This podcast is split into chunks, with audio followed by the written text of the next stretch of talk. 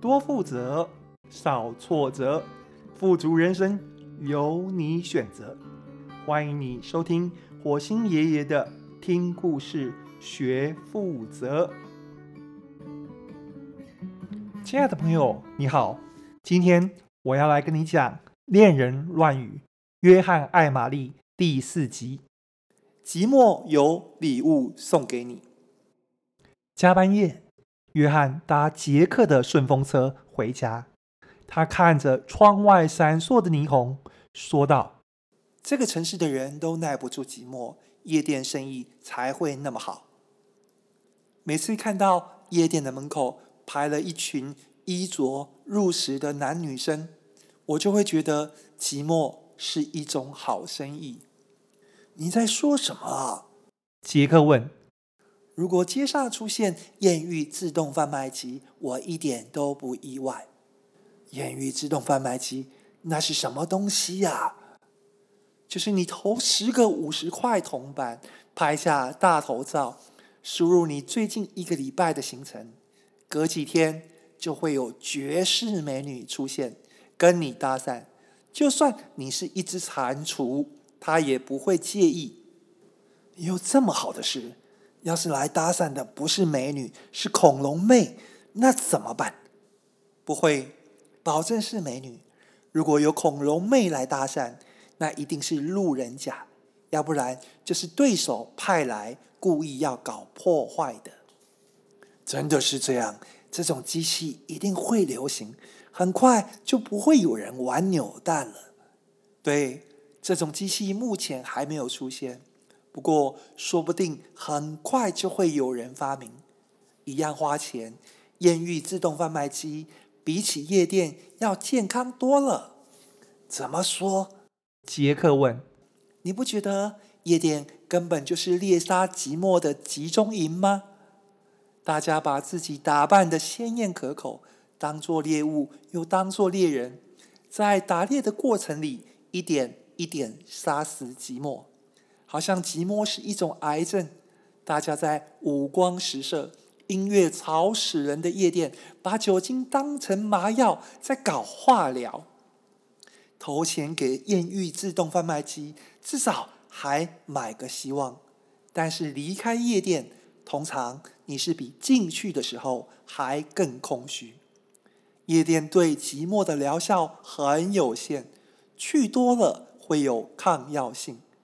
你看，从城市的夜店越开越多，你就知道这个城市的集体寂寞病情并没有得到控制。没有这么不堪吧？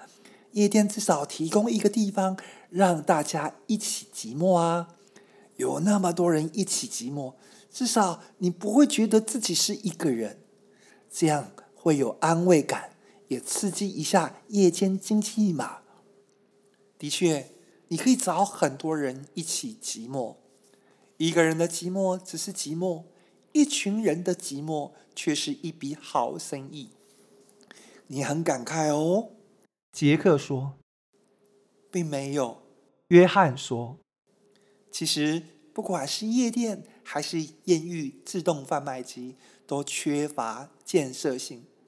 按照富爸爸的观点，这两种东西。都是从你口袋里把钱拿出来，都是把寂寞变成一种负债，而不是变成资产。一旦你上瘾了之后，这些东西就会一点一点吃掉你的存款。哎，这个有趣。那请教大师，要怎么样把寂寞变成资产呢？就是每当你寂寞的时候啊。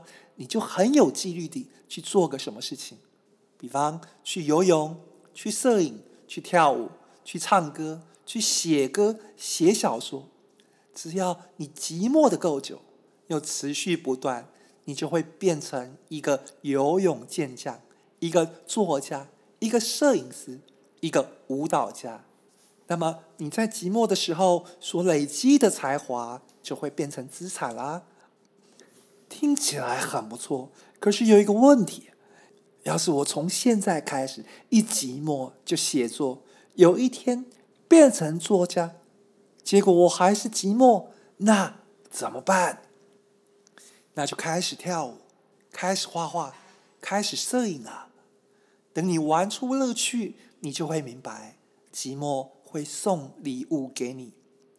有时候他会送你一首歌，有时候是一张照片，有时候是一段舞蹈。只要你耐得住寂寞，寂寞就是圣诞老公公，他总是会送礼物给你。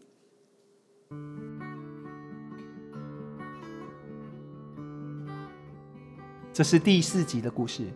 下一集，杰克想起他的旧情人 Jennifer，情侣分开之后，到底有没有办法当朋友呢？我们来听听看杰克怎么说。恋人乱语，约翰艾玛丽，我们下次见。